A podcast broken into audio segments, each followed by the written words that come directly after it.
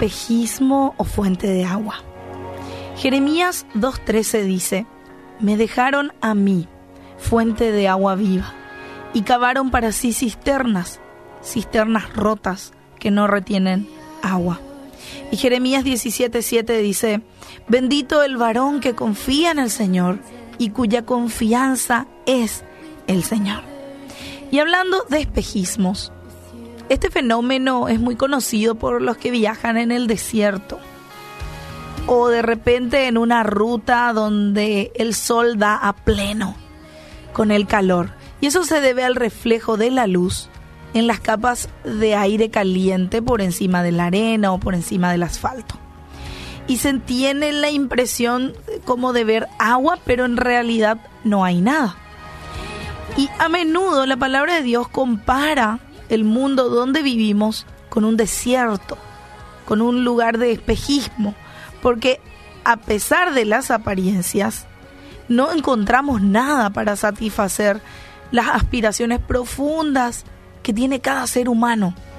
Las necesidades de ser amado, de certezas sobre el sentido de la vida, de la verdad, de la justicia y sobre todo del perdón.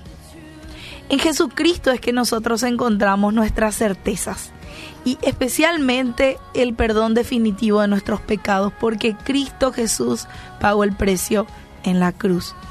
Y, es allí, en ese lugar, en la cruz, donde comprendemos que Dios nos ama y nos amará siempre.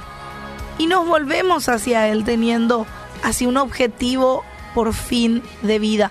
Nuestra vida por fin encuentra sentido en Él.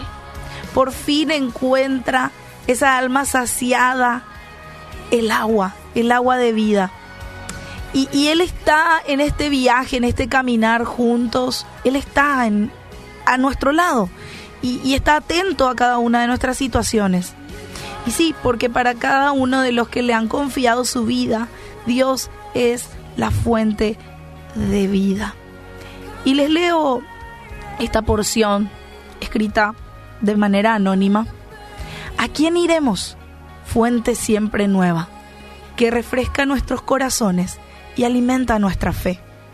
Tus palabras, Señor, son la vida eterna las bebemos felices, reunidos en torno a ti. ¿A quién iremos? Tu voz amante y serena nos dice, no teman, confíen en mí. Tú consuelas nuestros corazones y enjugas nuestras lágrimas. ¿A quién pues iremos si no es a ti?